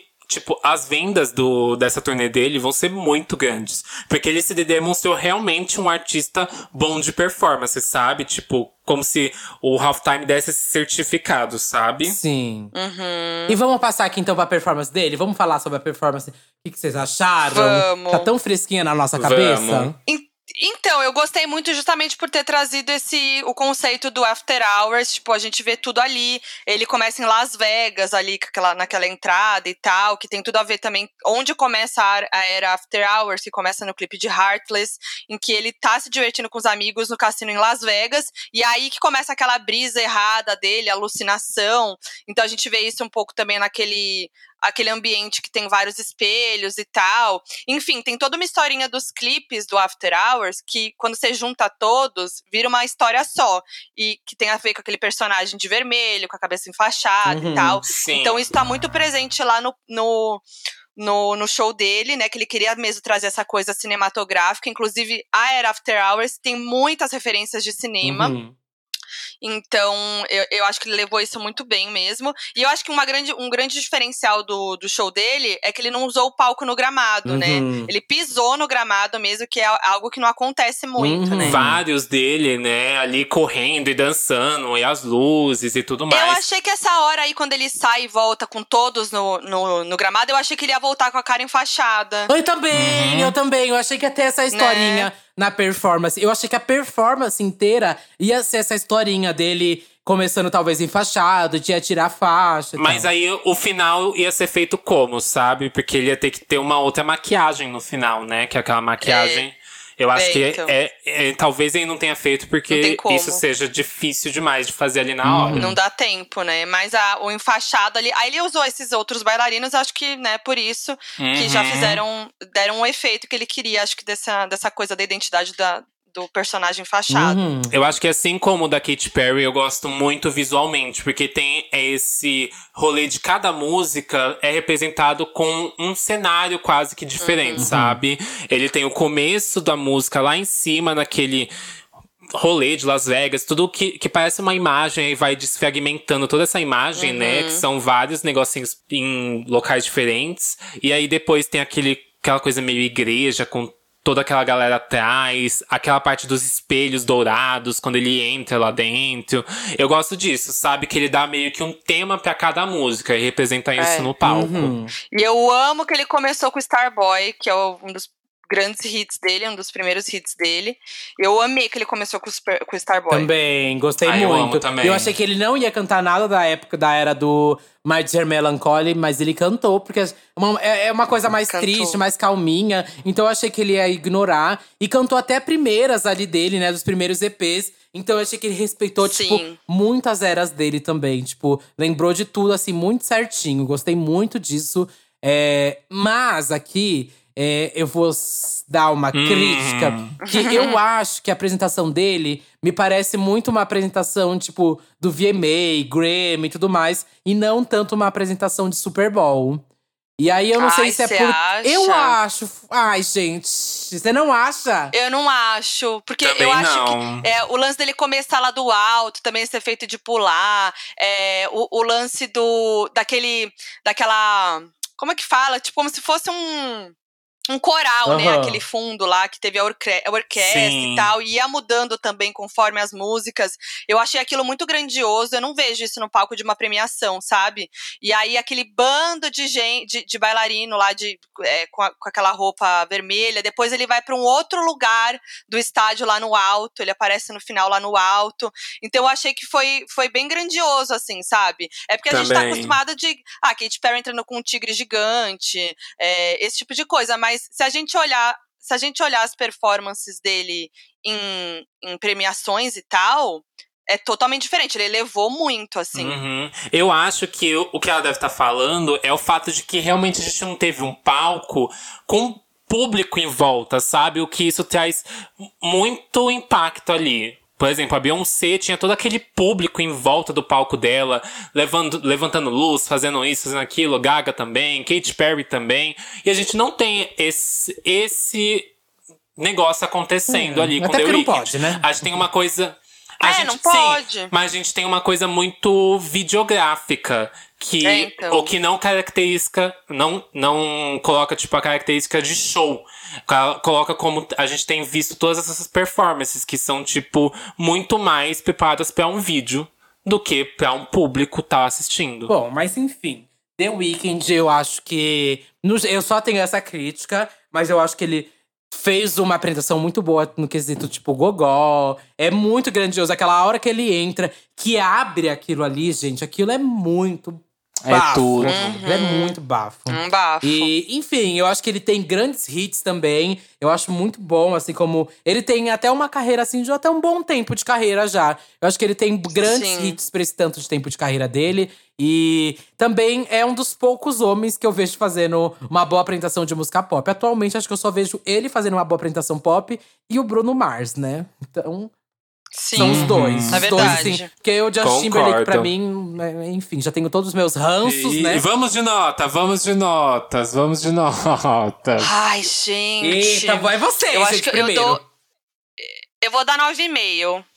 A, a Foquinho é, A Foquinha, ela é ela, muito ela boazinha, tira o dela da né? reta, querida. É. Não, gente, eu tô fazendo uma lógica aqui. Eu, eu, É. Todos esses que a gente falou, eu não, a- eu não, não dou menos que 9, entendeu? Você Eu não, são- você não serviria pra ir, pra ir no The Voice, porque você ia dar ok pra todo Uhum. mundo. Não, The Voice é diferente. A gente tá falando de grandes espetáculos. Ah, Vamos lá. Olha, Vocês vão dar eu menos dou- que 9? Eu, eu vou, eu vou dar 8,5 também.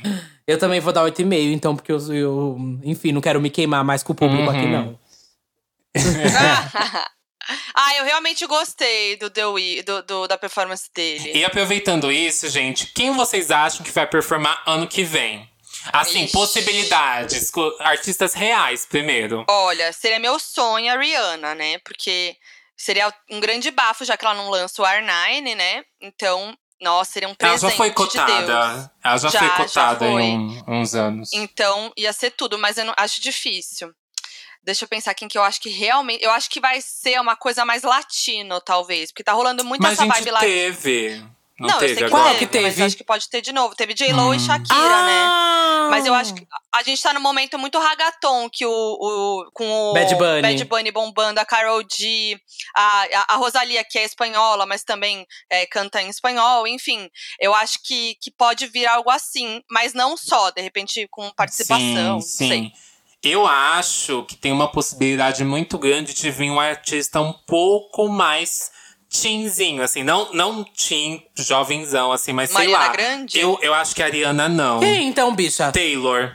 Eu acho que Taylor, é- É, Taylor. uma, é uma possibilidade, Nossa, é verdade. sabe? Taylor é uma. Aham, eu acho que, tipo assim, ela já deve ter sido cotada antes. E que é, é muito próxima, ainda mais agora que ela tá regravando todos os álbuns dela, sabe? Eu acho que é um gancho pra É isso. verdade. É, eu, eu, acho, eu acho uma ótima, realmente. Pode Eu acho que é a ser. mais próxima, né, talvez, de acontecer. Também. Eu apostaria entre ela e Miley Cyrus. Só que eu não aposto tanto em Miley Cyrus, eu aposto no aposto. Por, por exemplo, teve o pré-show agora, que eles colocaram ela lá. E eu acho que essa era tá trazendo uma coisa muito boa pra Miley, tá trazendo uma imagem muito positiva. Mas eu não aposto tanto nela, porque ela vai ter que reviver várias eras dela ali dentro do halftime. Eu acho que eles não querem. Eles têm essa coisa meio discretão, né? F- é, Conservadora, fora do né, meio. Isso. Então, como é que eles vão trazer uma artista que já teve tanta polêmica e vai cantar músicas que trouxeram essa polêmica, sabe? É, não era banger. Só se ela fazer a que era a Hannah Montana. Nossa. É, eu acho que também por ela ter participado do intervalo do, com, com- no pré-show, eu acho que ela não vai tá ano que vem. Também, pode ser. Eu acho que a Taylor é- foi uma boa aposta aí, Uhum. curti. Acho que eu, que eu vou roubar essa, essa opinião aí. Mas assim, eu, E você, eu Duda? acho que seria bafo se a Miley fizesse a, era- a Hannah Montana, começasse com a Hannah Montana. Eu, ela jamais. Ia ser é, mas ela jamais faria isso, eu acho. Tirando a peruca, pá, Putz, e aí começa o ser É, show. eu, Tudo. eu acho que ela ia fazer algum ato é, é, de referência à Hannah Montana, sim. Porque ela não, ela não, não tem problema em falar isso, em debochar. Então eu acho que ela ia fazer uma coisa mais debochada. Não Também. Uhum. Ah, é que pra mim, se ela começasse com a peruca da Hannah, tirasse a peruca da Ai, Hannah. Ia ser Putz, ela ia icônico, ia servir tudo. icônico. Ela ia servir tudo. Ia. Mas, Aham. assim, gente, de possibilidades, eu também acho que a Taylor Swift é a mais possível pra acontecer o ano que vem. Não é a que eu queria, né? Mas se eu fosse escolher, eu acho que eu escolheria. Ahn, eu não sei, eu gostaria de ver. Eu não acho a Ariana Grande uma super performer, mas eu acho que ela tem bons hits pra sustentar um Super Sim. Bowl. Acho que ela sustenta super lan- bem. Esse lance do espetáculo também, acho que ela ia conseguir levar. Ia, e, e participações, eu acho que ia Ela- ser bem imagina bafo. com a Nicki Minaj, Aham. ela chamando a Nicki Minaj. Imagina. Putz, ia Sim. ser tudo. Não, e ela tem, mu- ela tem músicas com, tipo, sei lá, a gente pode colocar também vários rappers que são bombadaços ali. Além de, tipo, The Sim. Weeknd também. E agora com Megan Thee Stallion. Mariah, é muita gente. Uhum. Imagina. Uhum, então acho que seria um bafo da Ariana Grande. Eu fico com a Ariana Grande porque eu acho que pode trazer umas boas participações. Tipo, o da Kate, o da Kate Perry, não, o da, o da Taylor Swift, vocês acham que ela trairia algum convidado? Eu acho que seria solo. Eu também acho. Você não acha que elas traem Ela não tá na, na vibe. Ah. Ela não tá nessa vibe de feat, assim, de, de Uhum. participação. Nem as meninas, tipo, os do Rain, ou aquele. É. Como que é o nome daquele velho lá? O. O Paul. Que participou de Monster? O Paul, gente, o Paul talvez, Que hein? Paul? O Paul McCartney. McCartney? Paul McCartney. McCartney. Mas você acha que ele Eles participaria? têm uma relação. Sim, eles têm uma super relação. Ah, eu tinha falado, Foquinha, do que participa de Monster, do Kanye West. Como que é o nome dele? É o. Ah! Que é, participou agora do folclore. É. Puta. Bon Iver, Bon Iver, Bon Iver. Bon Iver. Bon Bon Iver. Iver. É, aham. E eu vou jogar aqui um que eu não sei. Porque a gente teve um momento agora com Shakira e J-Lo, pode ser, eu acho que eles ainda não estão preparados pra isso, mas seria uma coisa muito boa trazer algo coreano no ano que vem, sabe? Ah, sim. Imagina, eu acho que eles não trariam Blackpink, mas BTS seria muito grande. Ia ser Putz, demais, eu acho que ia hein? quebrar todos os recordes. Ia Nossa, quebrar sim. tudo. Mas, Uhum. será que a NFL. Não sei, gente. Não, não. É, Eles são muito Tem que, ter um, conservadores tem que ter um e. pontinho ali no americano, sabe? Tem que ter uma coisa É. assim, patriota, de alguma forma. Ah, eu acho também. Infelizmente, porque ia ser tudo, BTS. Ai, gente, eu, cadelinha do K-pop, eu ia amar BTS. E eu, Eu juro pra também. vocês que eu acho que eles iam fazer um show muito, muito bafo. Ia quebrar todos os recordes de vendas na semana seguinte, espectadores. Tipo, eu realmente Nossa, não sim, vejo a. NFL fazendo isso, porque é, tem toda essa coisa patriota, gente, mas ia ser um bafo. E É. pra finalizar aqui, qual seria o artista dos sonhos de vocês? Pode ser qualquer um que já tenha Ah. morrido ou não. Pra mim, pra mim, com certeza, Britney Spears. Eu acho Ai, que bafo. um só dela, um só de só Britney. dela. É, eu ia amar Britney, mas o meu sonho é a Rihanna, como eu já falei aqui. É, então, eu fico com a Foquinha, porque eu acho que a Britney, assim, você tá falando de sonho, que é, mas eu acho que a. A Britney, ela não ia entregar mais umas coisas. Todos os viados iam criticar o que ela fosse fazer no, no Super então, Bowl, existe todos. isso. Só que, só que assim, eu acho que ela já entregou naquele retorno dela do Billboard, sabe? Uhum. Acho que aquilo, aquilo já foi tipo meio que o, o halftime dela, sabe? Ela na guitarra, ela. Aquilo já foi o que eu esperaria da Britney ali, talvez. Óbvio que em proporção muito maior. Até com coisas que ela já usou na turnê, eu esperaria ela levar, porque ela é dessas que recicla, né? Ela adora uma reciclagem. Mas seria meu sonho ver Britney. É, vai ficar no sonho, tá? É, Vai ficar no sonho. vai ficar total, amiga. Mas eu acho que se a Rihanna fizesse e ela marcasse meio que o retorno dela na música fazendo um Super Bowl, ela não ia entregar coisinha, sabe? Ela ia entregar um super show, gente. Ia ser Uhum. um bafo. E eu acho que ela ainda entregaria um super show. Eu acho que seria muito Também bom. acho. Então eu fico aqui total com a, com a opinião da Foquinha. Eu acho que Rihanna seria tudo. A gente não falou do Prince, né? Que foi um bafo também o show do Prince. É verdade. Você gosta bastante do show dele, do Super Bowl? Eu gosto, eu acho um bafo, assim, ainda mais. é, foi dois- nos anos 2000, né? Uhum. E foi bem marcante, assim. Também teve aquele momento do Purple Rain, que tem um lençol, que Ah, a NFL também sim. causou. Porque ele faz um, uma posição com a guitarra que fica meio, né, meio fálico. Mas assim, né, NFL sendo NFL. Sim. E é, é só- eu só lembrei agora porque ele é, uma, ele é um artista icônico que já morreu, né? Uhum. Mas aí eu lembrei que ele Sim. já fez esse show bafo. Uhum, bom deixar aqui o legado. Mas, mas, cara, Mariah ia ser foda, hein? Mas será, Nossa, Foquinha? mas eu, eu coloco ela no mesmo lugar de Adele. É, eu também. Porque- verdade. Verdade. N- A, a Mariah, eu acho que seria icônico, mas Mariah parada com o microfone na mão e as coisas acontecendo em volta dela, sabe? Sendo carregada de um lado pro outro. É Nem tipo a Cristina. Aguilera É, também, será? que eu amo. Mas eu acho que nem ela mais tá afim de fazer essas, essas coisas aí, não, Não. gente. Por mais que a Cristina Aguilera tenha um super set list, segura o público é, em questão de hits e tudo mais. Mas eu acho que nem ela tá afim de fazer essas milhões de coisas aí, não, gente. Ela nem precisa Não. mais, então. Eu acho que assim, da old era, eu não imagino quase ninguém mais fazendo algo assim, sabe? É. Tipo, é, a gente ainda tem muitos artistas que são muito grandes que talvez nem tenham essa possibilidade, como Nicki Minaj, até, por as músicas ter muita letra Explícita. de putaria, É. né? É explícita. Iam cortar todas as palavras da Nicki Minaj durante a música, sabe? É igual o Doja Cat também, eu não imagino E aqui, ela fazendo. Cardi B. Cardi B eu vejo mais do que a Nicki Minaj, gente, fazendo. Também, É, também mas também. vejo. é, é, nossa, meu, imagina ela cantando rap.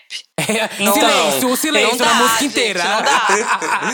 Não tem Eu acho como. que, acho que tem muitos artistas que seriam possíveis, mas assim, o que eu vejo nesse momento são artistas que vendem esse lance patriota de alguma forma, que sejam americanos, ou que É. tenham uma raizinha ali americana, e que, sei lá, tenham um, uma carreira assim. Bicho, de é a Taylor três, Swift. É o rostinho a americano. Taylor. Pode entrar, É, pode gente, entrar. a Taylor. Taylor é, é realmente, é a Taylor ano que vem. Eu acho também. É o rostinho americano. Eu acho que vai ser ela mesmo, gente. Não tem outra. E lembrando pra vocês aí que estão ouvindo, as músicas que a gente falou aqui de todos esses shows, toda essa setlist está na nossa playlist no Spotify e no Deezer pra você ouvir assim que acabar esse episódio.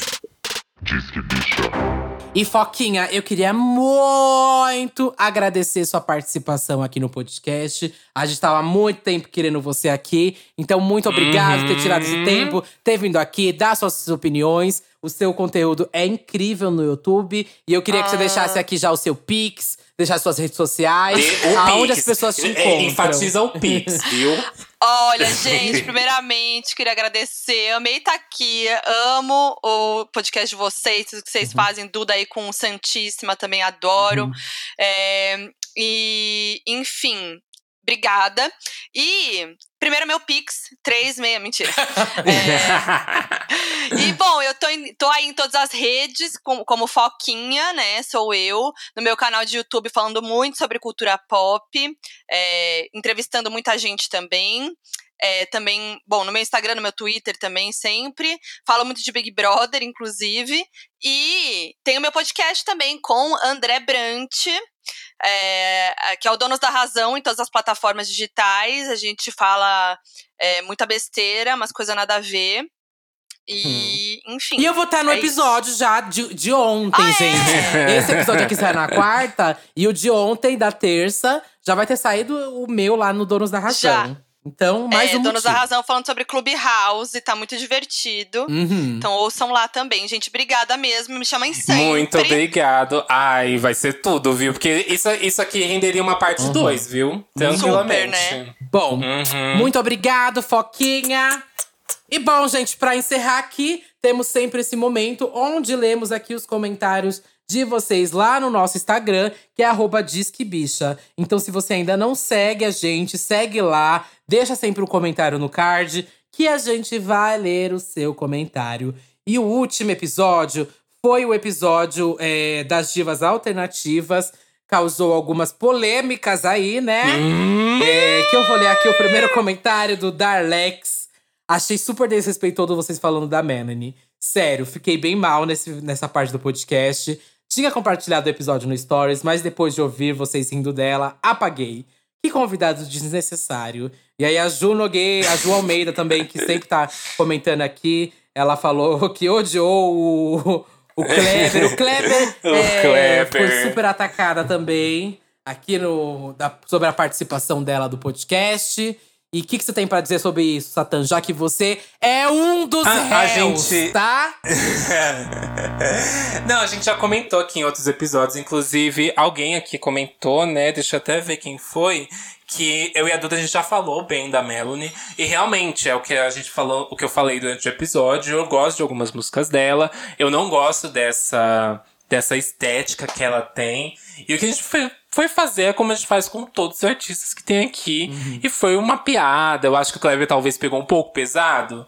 Mas. É isso, a gente sempre faz isso, piada aqui com as artistas, a gente leva na brincadeira mesmo. Eu sou uma pessoa que gosta muito do trabalho da Melanie. E eu acho super normal a gente gostar ou não gostar. Eu sempre faço piadas com a Taylor Swift, sabe? Porque é uma artista que eu não gosto muito musicalmente. Isso. E tá ok, gente. Vamos levar aqui numa forma leve. Peço desculpa se É alguém igual sentiu- você que deve fazer piada da Beyoncé e a gente não É. tolera. Não, piada da Beyoncé é mais embaixo. Se alguém faz piada com a Beyoncé, eu saio na mão. É. Mas, é, desculpa se você se sentiu aí ofendido pela, pela brincadeira com a Melanie. Mas enfim, uma artista que a gente já falou aqui antes. Eu vou estar aqui pra divulgar qualquer trabalho que ela fizer novo, qualquer álbum, vou estar aqui pra aclamar e divulgar. Claro que se for bom, mas tenho certeza que nas mãos da Melanie vai sair coisa boa, sim. Vamos pro próximo comentário? E eu vou pro comentário aqui do arroba Hugo Camargo underline. Cadê a Aliex? Amei o episódio com convidados de opiniões fortes, né? Obrigado.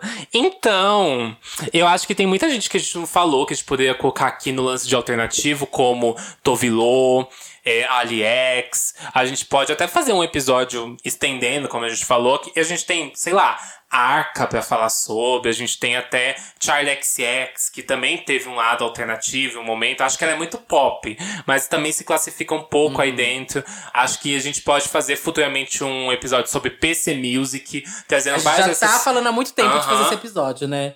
É. Frimes, é o seu momento de entrar, hein? E eu acho que a gente pode trazer muitas dessas outras divas alternativas. Isso que o episódio ainda ficou muito grande, a gente falando só dessas nove Hum, aí. Eu acho né? que realmente dá pra gente fazer um episódio só sobre PC Music, talvez é, alinhar mais as outras artistas, tipo a Sophie, é, Charlie. Ainda mais a Sophie dá pra ter todo momento. Tem que, tem que fazer uma homenagem à Eu Sophie, acho. né? Que faleceu Eu recentemente. acho que é uma das maiores perdas que a gente teve na música dos últimos anos, porque ela moldou toda essa estética da música ali do começo dos anos 2010, ali da música pop, daquele hiper pop. E até tem um episódio do Vamos Falar sobre Música, sobre esse hiper pop, que tá muito bom esse episódio do Vamos Falar sobre Música. Até indico pra vocês irem lá escutar. Mas vou ler aqui o. Eu queria ler dois comentários que me chamaram muita atenção. Que primeiro é o do. Como que é o nome aqui? Cadê, cadê que eu tinha visto? Aqui, da Fernanda Cirne, que falou chocada que ninguém conheceu Florence pelo cover de Glee, de Dog Days Are Over. Não foi ali que é onde eu conheci, mas eu amo muito, muito mesmo esse cover do Glee. E gosto muito daquele cover também do Glee de Florence, que é de. Shake It Out, Shake It Out. Mas é que Dog Days Are Over já tava, tipo, super Já, em alta nessa já. época, né? Então, tipo. A gente já conhecia na boate, É. gente. Vocês não têm noção do que, do que foi isso na boate. Vocês não E a Dainara ideia. Ramos aqui comentou: Eu amava as músicas britânicas e queria viver a vida de personagens de skins. Então, tem muita coisa que eu conheci através de skins. Você puxou aqui um ótimo ponto, porque eu conheci Crystal Castle através de skins. Conheci. Ai, eu Amiga, amo Crystal eu conheci Castles. muita coisa através de skins, tipo Arctic Monkeys. Todas essas bandinhas indies que tava surgindo na Amo. época, eu conheci tudo através de skins, que eu ia baixar sempre a trilha sonora dos episódios. Então, foi, me moldou muitos gostos ali, os Uhum. skins, viu? Eu acho que é- a gente também tá devendo aí um episódio sobre músicas de séries, né? Séries musicais também. Hum, vai chegar. Mas vai chegar, vai, Vai chegar, chegar, esses porque momentos. esse podcast vai durar muito tempo ainda, infelizmente, tá? e quais são suas redes, amiga? Eu sou Duda Delo Russo, dois L's, dois S's, duas bolas, um rosto, um corpo, uma bunda, um pé. Querida babadeiro, uma voz muito gostosa, três podcasts. Estou no Twitter, Instagram, Clubhouse, MySpace, Orkut, Flogão, É. Meninos Online, Mundo Mais e OnlyFans. Ai, tá bom, chega, chega, chega. Eu quero ver o dia que vai ter o crossover de todos os podcasts da Duda. Vai ser tipo assim, a final do BBB. O crossover de todos os podcasts falando junto. Nossa, imagina juntar você, Paulo Fraga, Bianca e Lamona. Eu chamo isso de pesadelo. Tem alguém que chama isso de crossover. Eu sou o Satã, você me encontra em qualquer rede social por Satan Music, S4TAN. Tem remixes aí que eu lanço a cada 15 dias no meu canal. Sai o remix de modo turbo que está um tudo. Tá bafo Vai mesmo. lá ouvir. E a gente tá treinando ouvindo ele, né? Tá treinando ouvindo. Um treino de bunda, querida, com isso. Eu, eu já fiz e recomendo. Eu tô pra fazer o da Glória, inclusive, que ela me respondeu essa semana no Twitter. Vamos ver, vamos ver. E a gente se ouve semana que vem, até quarta-feira, gente. Até. Um beijo. Beijo.